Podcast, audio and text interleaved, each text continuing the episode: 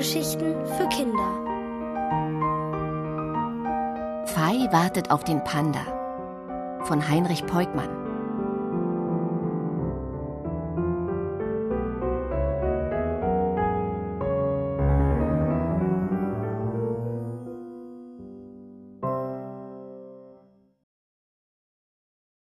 Fast wie im Nationalzirkus. Gleich nach der Schule übte Fei ihr Spiel in der Wohnung, bevor sie es wagte, in den Hof hinunterzugehen. Sie hielt die beiden Stöcke in den Händen und versuchte, die Rolle auf dem Band zu balancieren. Dabei musste sie aufpassen, dass diese nicht vom Band kippte. Ein paar Versuche brauchte sie, bis es auch hier wieder so klappte wie früher im Dorf. Als Fei nun die Treppen hinunterlief, freute sie sich. Hing Li und der Alte würden sich wundern. Die beiden Stöcke, die mit dem Band verbunden waren, und die Rolle mit der tiefen Kerbe in der Mitte, hielt sie hinter ihrem Rücken versteckt, als sie den Hof betrat. Hingli hörte sofort mit seinem Kreiselspiel auf, als er Fei kommen sah. Auch der Alte klappte sein Buch zu und blickte ihr entgegen. Und? Was willst du uns zeigen? fragte Hingli und ließ seine Frage kühl klingen. Aber Fei merkte doch, wie neugierig er in Wirklichkeit war. Als sie nun die beiden Stöcke und die Rolle hinter ihrem Rücken hervorholte, lächelte der Alte.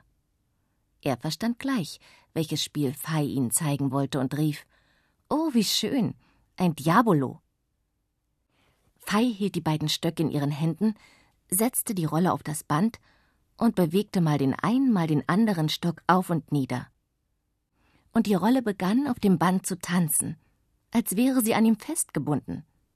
Immer schneller ließ Fei die Rolle gleiten, immer wilder wurde deren Tanz. Als Fei einmal kurz aufblickte, sah sie, dass Hing Li wie gebannt auf die Rolle starrte.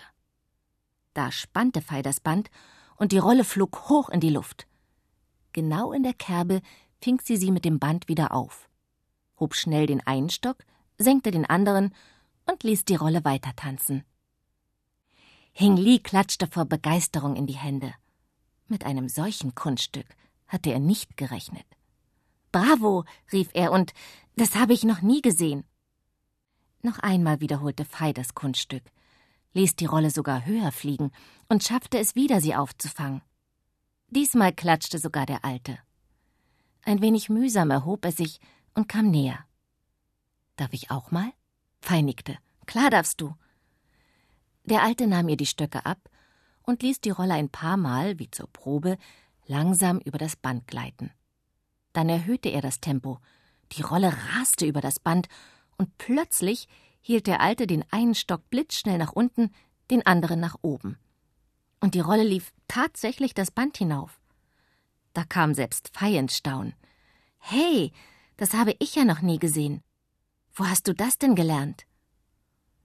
Der Alte schmunzelte. Ach, es gab mal ein paar Jahre in meinem Leben, da hatte ich viel Zeit dazu, das Kunststück zu üben. Dann schwieg er. Mehr wollte er Fei nicht erzählen. Zeig uns den Trick nochmal, bat Hingli. Und so kam es, dass Feis Eltern, als sie die Haustür öffnen wollten, um in die Wohnung hinaufzugehen, die Stimmen hinten im Hof hörten. Neugierig kamen sie näher und sahen, dass mal der Alte, mal Fei ihre Kunststücke mit dem Diabolo vorführten und Ting Li seines mit dem Kreisel. Damit könnt ihr ja glatt zum chinesischen Nationalzirkus, rief die Mutter. Wollen wir auch, antwortete Hing Li. Aber der Alte winkte ab. Dafür bin ich zu alt, sagte er und stellte sich den Eltern vor. Wu heiße er, und er sei der Großvater von Hing Li. Fei konnte es zuerst gar nicht glauben. Sie hatte zwar keine Freundin Ling mehr, aber dafür kannte sie nun Hing Li, und hatte sogar wieder einen Freund namens Wu. Fast so wie der alte Wu damals im Dorf, dachte sie. Eine Zeit lang spielten sie noch zusammen. Dann musste Fei zum Abendessen. Das Beste war doch dein Kreiselspiel, sagte sie zum Abschied zu Hingli. Und weißt du auch, dass ich einen Spitznamen für dich habe? Hingli schüttelte den Kopf und zog eine Grimasse wie zuvor schon einmal. Aber Fei hatte es längst bemerkt. Immer wenn Hingli nervös wurde, zog er die Grimasse. Nicht, weil er etwas gegen sie hatte. Puh nenne ich dich, weil du mich im Traum an den Jungen, der mal chinesischer Kaiser war, erinnert hast. Hing Li sah zu seinem Großvater hinüber, als wollte er ihn fragen, was er davon hielte.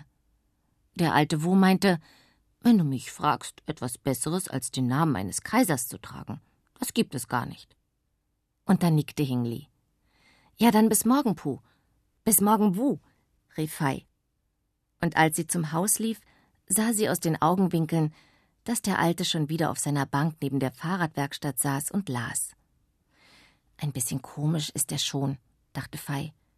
Nichts scheint er lieber zu tun, als Bücher zu lesen.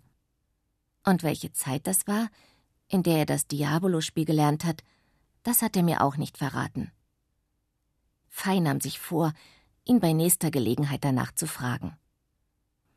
Das waren ja tolle Kunststücke, die ihr im Hof vorgeführt habt, sagte die Mutter, als Fei in die Wohnung kam. Ja, und ich habe geglaubt, dass ich das Diabolo-Spiel kenne. Aber wie man die Rolle am Band hochlaufen lassen kann, das habe ich noch nie gesehen, lachte Fei. Wer das kann, der ist wirklich fast ein Zirkuskünstler, bestätigte der Vater. An diesem Abend setzte sich Fei an den Tisch am Fenster und schrieb ihrer Freundin Ling einen Brief.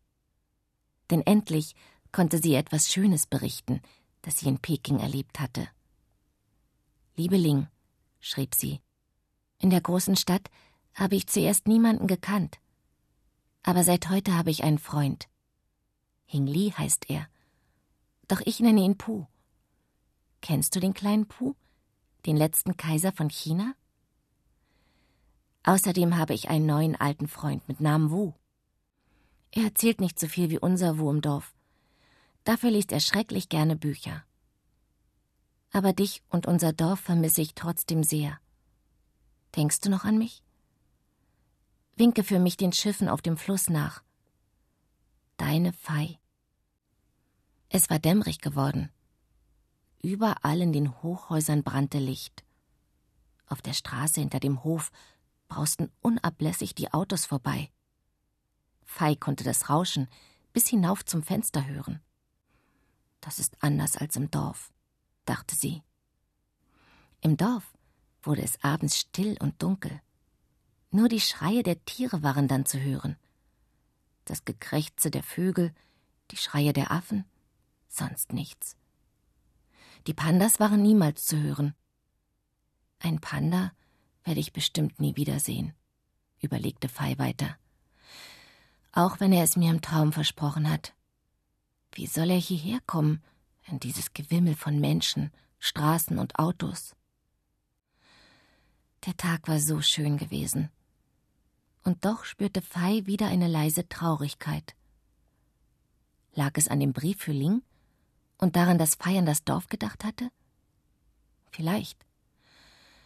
Es war ja auch zu schön in ihrem Dorf gewesen. Niemals wollte Fei das vergessen. Und ihre Freundin Ling, die wollte sie auch niemals vergessen.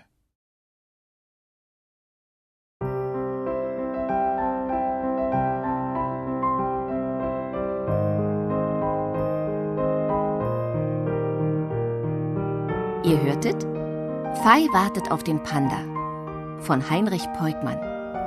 Gelesen von Antje von der Ahe. Ohrenbär. Hörgeschichten für Kinder. In Radio und Podcast.